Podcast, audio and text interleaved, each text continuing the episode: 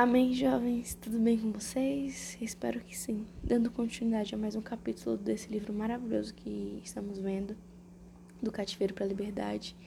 E esse capítulo de hoje, ele me impactou muito. O, o título é Agora os meus olhos te veem. Como nós estamos vendo o Senhor? Será que estamos vendo o Senhor da maneira que as outras pessoas nos falam? Estamos vendo o Deus de nossos pais ou estamos tendo realmente experiências com o Senhor, nós e o Senhor. É, conhecemos muitas verdades, não é mesmo? E nos contentamos com isso, mas não percebemos que na realidade ainda não vimos nada.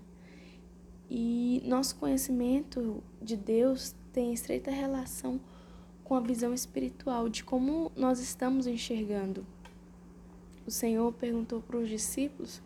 O Senhor tirou os discípulos de um ambiente, levou para outros e perguntou para eles como eles viam o Senhor.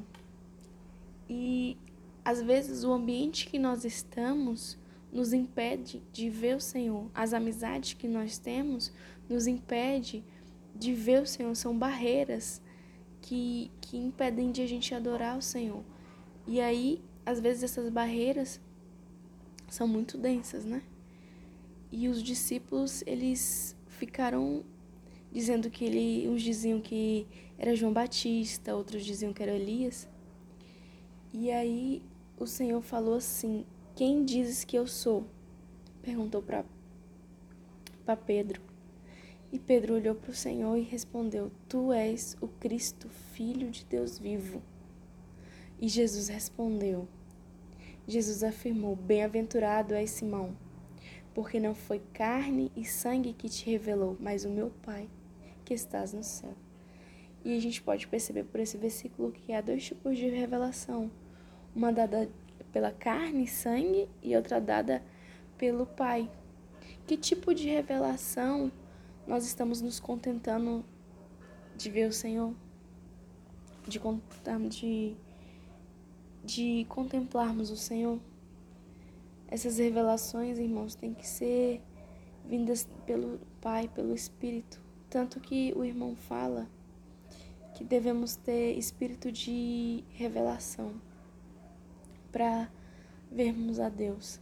E devemos orar, Senhor, nos mostra quem realmente tu és para mim, para você, jovem. Tem que se perguntar quem realmente o Senhor é para você que aí teremos a verdadeira visão.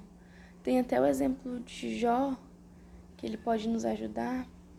Jó era uma pessoa temente a Deus, mas após todo o sofrimento que passou e após encontrar realmente com Deus, disse no Jó 42:5: Eu te conhecia só de ouvir, mas agora os meus olhos te veem. Nós estamos conhecendo o Senhor só de ouvir ou nós estamos realmente vendo o Senhor? Amém, jovens. Jesus é o Senhor.